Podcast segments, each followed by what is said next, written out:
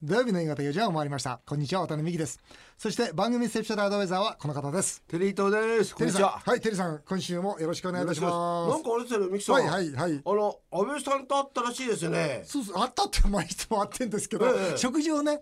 うんしましてななんすかその会いました安倍さんと 食事そうそうこの時期に、うんあのそれこそ今忙しいでしょ、はい安倍さんが忙しいですよねえそれそれ誰と会ったの二人で会ったわけ、うん、二人じゃないあの何官房長官も一緒だし、ええあと数人の議員かなえななんで会うのいやなんでかなたまたま長官から連絡あって、んあの総理と食事しないって言うから、うん、いろいろ話あるしじゃあしましょうかってことで、おミキさんは渡辺美樹さんは、あれでしょ安倍派とかそういうのって言僕うとは派閥は一切ないから、でしょ、うん、割と最近ずっと総理は、あの参議院の1期生とか、例えばあー衆議院の2期生とか、順番順番に、まあ意見をね皆さんの意見を聞くということが目的だと思うんですけそんなこどとって、んそれこそ今まで安倍さんがそんな1期生とか2期生の、うんわかりませんよ、うん駆け出しの議員に対してうんやることってあったんですか、まあ一番最初当選した後に、しばらくしておめでとうねみたいなものはありましたね。うんそれはありますよねましたね。うんあのメールも来てるんですよ。はいはい海老名市の佐藤真奈美さん45歳主婦の方、新聞の首相同棲を見ていたら、渡辺さんが総理と夕食をしたことが載っていましたと、政治の話は秘密としてもどんなものを食べたか何が美味しかったのかリスナーだけにぜひ裏側を少し教えてくださいということであのねホテルの和食だったんですよ。僕ねこの店はね意外だなと思ったのはツバメの巣。ああるじゃないですか、はい普通広東料理で使うんですけそうどもう中ねそうう和食でねツバメの巣を上手にねこう出汁でねちょっと似てるんですよ、これはね抜群にうまかったですねそれはうまいでしょう、さまあ食べたこ とないしああらどうなるんですかあの安倍さんとトランプさんがね会ってたでしうんうょん会ってましたねあれってどうなんですか俺なんか、ね北朝鮮問題までねそれこそ日本としては拉致問題までやりたいっていうふうな気持ちわかるけども、なかなかそこまで正直な話って僕は北朝鮮の金正恩だったら、ね、日本のことを、なんだお前今までずっと圧力圧力っつって文句言ってこれね、我が国のことは圧力だっつって、急に今度はなんか。ね、拉致家族返せなんて、お前たち虫がいいじゃないかなっていうふうに、僕が金正恩だったら思うんですよ。うん実際本気なところは、やっぱトランプさんにとってみたら次の中間選挙ですからね、うん要するにこの中間選挙のトランプさんの成績表ですから、だからやっぱりこの中間選挙を何としても勝ちたいと国民が本当に「わおやっぱトランプじゃないかダメだ」っていう空気をどうやって作るかだから、に例えばあの拉致問題解決したとしてもトランプさん多分アメリカで人気上がんないと思うんですよ。拉致問題もそうですけども、こう思うんですけど僕は、ん北朝鮮にいるアメリカ人がいますよね、うんうんこれを返してもらうんだったら、アメリカの人は喜ぶそうですすね喝采しますね。活性しますよねだからうんそこでもし終わったらどうなります、いそれでは終わっちゃやいや困るでしいやょ。分からないけども、うんいやいやせっかくねトランプさん来てくれたんだから、それはアメリカ人は返しますよと、うんうん僕その可能性はあると思うんあでりすまよすね。うんその時にかっこよく安倍さんが、ね、日本の拉致問題をお願いしますって言った時に、あれちょっと待ってって言った時に、この辺のね、アメリカ人は帰ってきました、日本人は関係ねえよっていうふうに言われた時、そしてまあそういう現象が起きた時、これは日本人がどう思うのか、ちょっとその辺が気になるんですよまあね。その辺のちゃんとそういう話を そうそうなんだよね。安倍さんとしましたか、それをで今度あったらしましたお願いしますよね、頼みます。は、はいわ、かりました。えーさて CM の後は私たちの使わなくなったもの、これ同様です。えー今や1兆円の巨大市場、ネットオークションを実際に体験してみます。ぜひお楽しみになさってください。土曜日だけにこれどうよ今回は渡辺さんテリーさんのもう使わなくなった私物をスタジオに持ってきてもらいこんなゴールデンウィークスペシャル企画を用意しました題して巨大市場ネットオークションを実際に体験渡辺さんテリーさんの使わなくなったものこれどうよ4月14日の日経新聞からですフリーマーケットアプリの登場などで価格がつかないはずの品に価値が認められ今中古品価格の価値が上がっているそうです経済産業省の調査によるとネットオークションは今や1兆円の巨大市場フリマアプリも3500億市場でさらに拡大を続けています使わなくなった中古品の価値は潜在的にその規模7兆円とも言われています今や使わなくなったものはネットで売る時代ですそこで今回は渡辺さんテリーさんが使わなくなったものをゴールデンウィーク中の今日からおよそ1週間ネットオークションに出品し一体いくらの値段がつくのか実際に体験していただきます渡辺さんもテリーさんも出品するのは初体験同世代のリスナーの皆さんで未経験の方もぜひこの機会に参考にしてくださいえーということでテリーさん、はいネットオークションフリマアプリこれ利用したことありますあのね買ったことありますあ買うはい僕へはーあのそれこそ古い昔ですと革ジャンとかで買いますよ僕はフリマあとのジャケット利用も買ったしされてるんですねはいはい経産省の調査では、はい今や1兆円の巨大市場で拡大を続けているということで、えー若い人はいらなくなったものをネットで売る時代でこれいいことだねあいいことだけども、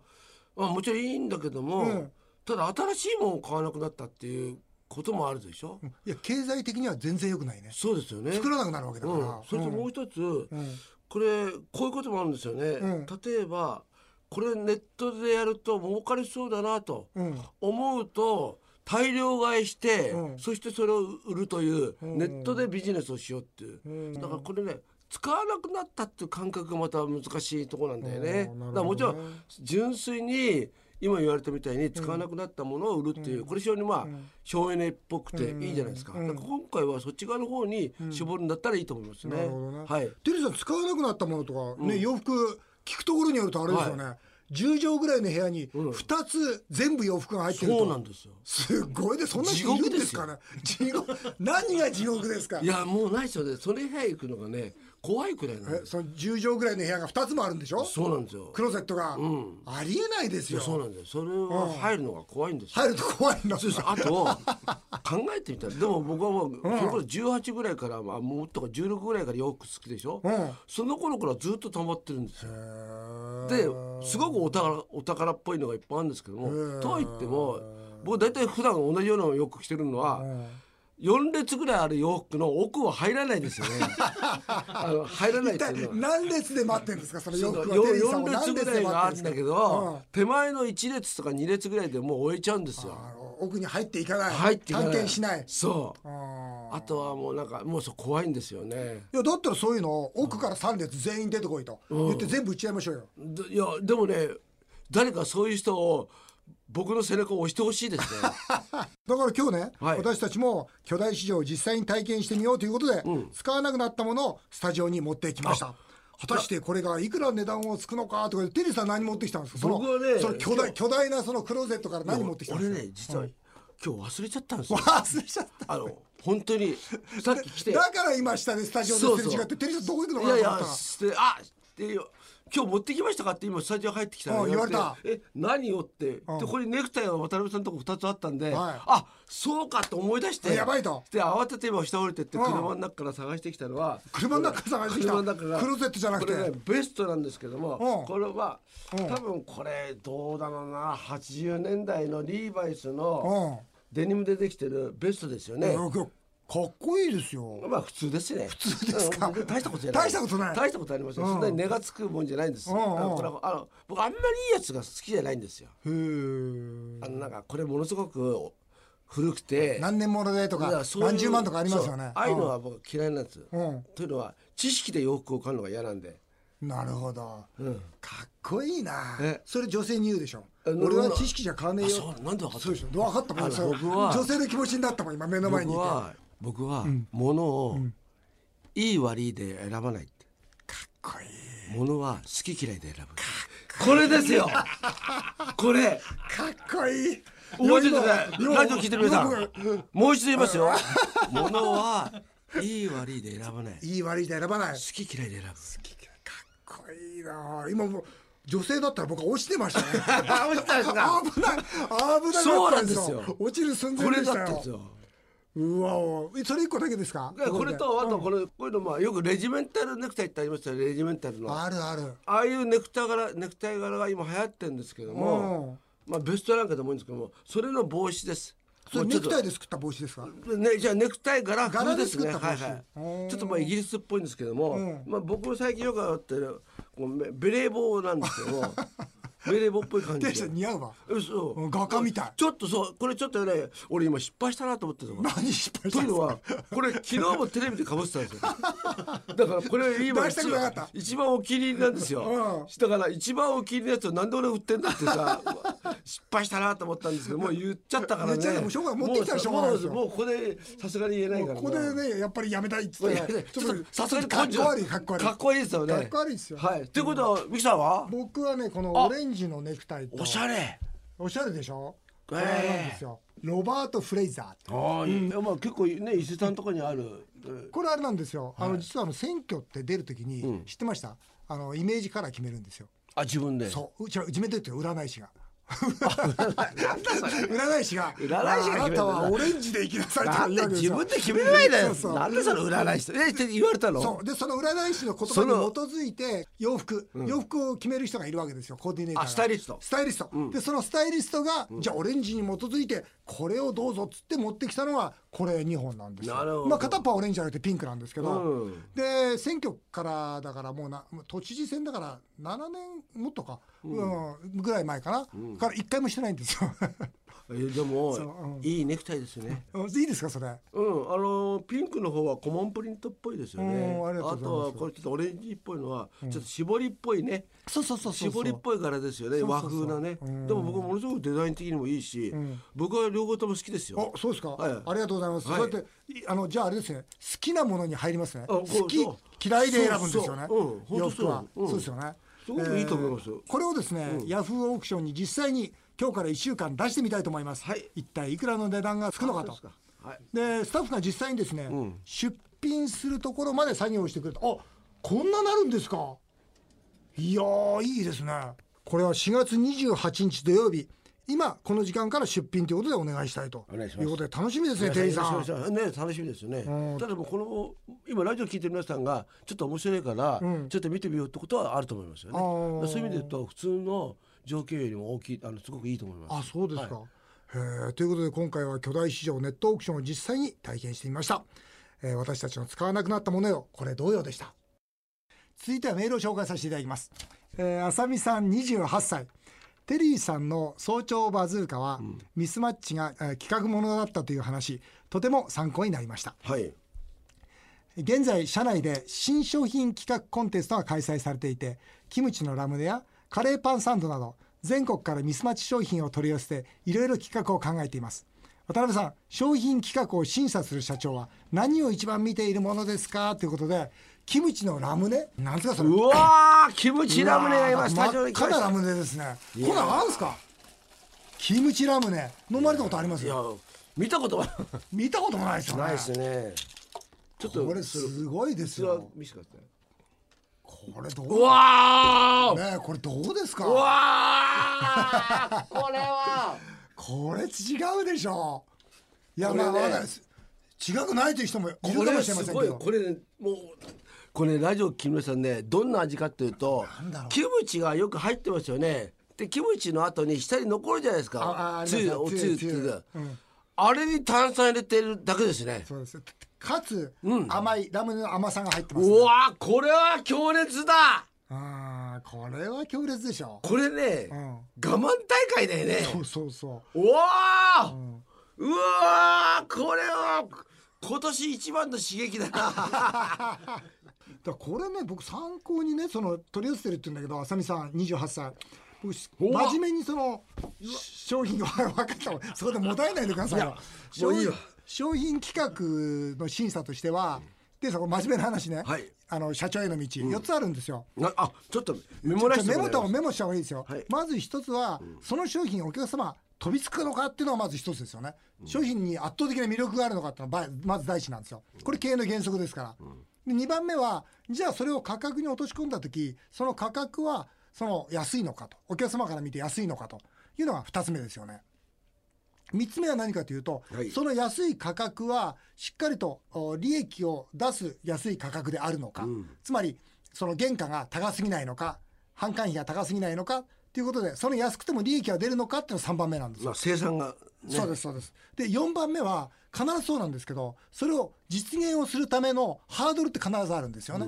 じゃあこれをじゃあ実現するためにはどんなハードルがあるのそれを超えられるのってこう考えた時にこの新商品っていうのは僕はイエスかノーかを言うんですよ。ということは、 4つのだハンハードルがあるってことです。まず今回この飛びつくはどうですか飛びつかないでしょ。飛びつかない飛びつかない。 NG NG。で価格は安い原の価はか多分合うんじゃないですか。いくらだかわかりませんけど。うん価格安い価格に見合う見合うんじゃないですか。このこれは中身見合はうキムチのタレとラムネそのものですから。なるほどうん実現するためのハードルがハードルうんどこまあそういうのは一番例えばこういう場合にはどこで売るかってことなんですよね。あまあそうですうんねそうするとまあ例えばコンビニが置いてくれるのかとコか。ンビニよりもんドン・キホーテ的なね、あちょっとなんかそうですねうそんうでねすね若者にちょっとターゲット絞った、あいいですねコンビニの方がね、うん。まあそんなところだろうな。うん、うん、商品企画、浅見さん、頑張っていただきたいと思います。綾子さん、45歳、出版社勤務、うん恋する妻、うんあいいです来ねましたよ、テリーさんと同年齢、68歳の大学教授の男性に食事のお誘いを受けましたと。うん知性があり、ん見た目も素敵で、私は少しドキドキした夜を期待していましたが、うんお食事を食べておしまいでした、二2度目はコンサートの後の食事でしたがそれでおしまいでした68歳というのはそういうもんなんでしょうかテリーさんというテリーさんに聞きたいといやでも、素敵な男性ですよね、いや食事2回で食事2回1回目食事2回目コンサートコンサートいや3回目どこ行くんですかねいやこれうんねこれなんですか僕いやでもね多分ね、68歳の方って、プライドの高いでしょこの知性があってなるほど夜ね大学教授ですからね夜うんできるんです かねだから、うんそこはできないんじゃないかなできないんですいかや意外とできないから誘わないってのがあるんですよできないうん、でもしもしですよ、そういう行為になったとしますよね、うんうんその時にそういう行為ができなかったらどうなります、プライド傷つきますよね、うん、でうん女性に対して申し訳ないとあーなる思うんほですどよ誘って誘ってるにもかかわらず、ん満足させるわけにいかないなるほどでこれってねものすごく僕分かりますねわかります分かります深いですね、ええだだテからリーさんだったらどうするんですかじゃあこれそのまま僕の場合はよく冗談で言ってるんですけど、うん声で行かせます。 あったっかいこの声で行かせるんですよいやだからそういう方のことを大学教授が言えるかどうかそしたらそしたら大学教授に、うんその声で活かせる方法、ん教えましょうそそうなんですよ。 れしかないわこのねちょっとビブラートを聞いてこれですそういうのがないとそういうのないとダメなんかねそういう二枚腰じゃないと無理ですよ、ね。最後してうん、だから行く前に、ホテル行くかもわかんないあ、ホテル行くけども、7割ぐらい無理だからお無理だから、その時は声で行かせるよってー事前に言っとくの言ったからしダメだあーいやこれ本当にあーやっぱ例えば今の何でもそうだけども、自分の弱いところを最初に例えばデートで喋るでしょ、んいや昨日参っちゃったよな俺さ金落としちゃったよとかって言ってなるほどで、うんそういう弱さっていうのをものすごく68歳ぐらいの人たちって言えないんですよ。おあのそうすると、うんそういうものがものすごく大切なんですーよ。なるほどねだってもう無理無理って昔は夜の暴れん坊だったけど今は全然暴れん坊じゃないからっていうようなことを僕もずっと言ってますよ。うんでやっぱ大学教授の方で68歳だったら、やっぱりそこにおいてはやっぱり多分躊躇するでしょうねいやあると思いますうよ。んあるかもしれないですね緊張もするだろうし。あと僕はあんまり知らないんですけど、そのなんでそれなの薬 ちょっとなんでそれ僕はあんまり知らないですってちょっと自分をさなんでそういう一言言うからそうなんで自分は違う立場をどうして僕テリーさんとここで一線を引こうとするそかうなんだよなんでそれ僕は違うんですって佐賀佐賀だなこれ佐賀なんだよそなんだろのうな自分だけ違う立場っちてょっいうとのあはんじゃないですかそのほら薬くそバイアグラそう、うん薬飲めばいいじゃないですかダメなんですか薬飲んでダメな時どう思います薬飲んでもダメだとそれなんはですかあるんですよ薬合わない時あるわけそう するとねあ俺は薬飲んでもダメなのかって言っ たらそ実感こもってるんですよテリーさんそれはありますよ今の話本当実感こもってますよテリーさんテリーさんそうなんでいすやか僕はね実は、んあのバイアグラは合わなかったんですよ合わあ合う合わない合う合わない合うんんでですすよかそういうことみんなに教えてあげてくださそいうよなんですよ。じゃあこれは大学教授に合うんですよ。あるんです。あ合うんで すよ。合うんですよ。だからバイアグラも人バにイアグラは合う合わないあとねやっぱりねそれそこには僕の場合もう一つ愛が大事なんです よ愛とバイア グラ愛バイいやこれはあるんだよだってそんなに愛情がないのにバイアグラだけじゃダメダメですよダメ愛情だけでもダメなの愛情だけでも昔は昔は両方昔は何でもよかったですからだからそういうのもあんだだからむじゃあこれ綾子さん、これ綾子さん45歳の方が大学教授に相場を教えてあげればいいってことですねあのだかこの結論らはこれ女性がこれ受け身でしょ、ん45歳の女性だったら、ね、ちょっと一緒に寝てみないってなんとか私頑張 るからっていうようなまあ女言のう子綾子さんそれいやだからそのぐらいのことを言ってくんないと、うんねちょっと今日一緒に寝てみないって、ね、先生もしかしたらあれでしょお疲れになってから ねあっちのこと大変だったら私応援するしダメだったらね声で生かしてよ ってやっぱりえ俺結構マジでそういう話ばっかりしてますよ、こういう話を普通に。いいですねでもそうじゃないと、だってさそんな緊張感の中でコンサートいや先ほどもです ごい今日のねね今日のコンサートコンサート素晴らしかったですねってさすがですねっていうふうに言っててそっから「ね保線行きませんか?」っていうのが言えないよ言ねえないでしょそのコンサートの感想先ほどさっき言ないけど「いや今日ツバメのスープ美味しかったです ね」って言った後ね「美味しかった」って「じゃあどうですちょっとおっぱいさ らして」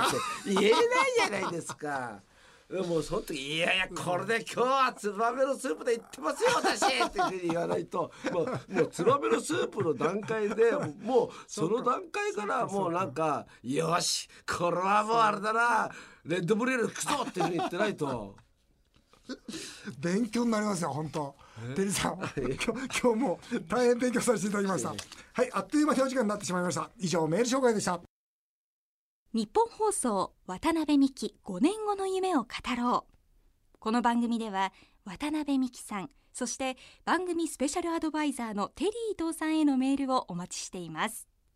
メールアドレスはアルファベットで夢数字で5夢5アットマーク 1242.com 夢5アットマーク 1242.com までどんどん送ってください来週5月5日土曜日はゴールデンウィーク。スペシャルプログラム放送のためお休みです。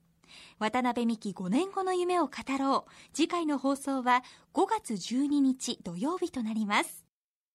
お送りしてきました日本放送渡辺美希5年5年目を語ろう、えー皆さんの感想もメールでお待ちしておりますそれではまた再来週のこのお時間にお会いしましょうお相手は渡辺美希でした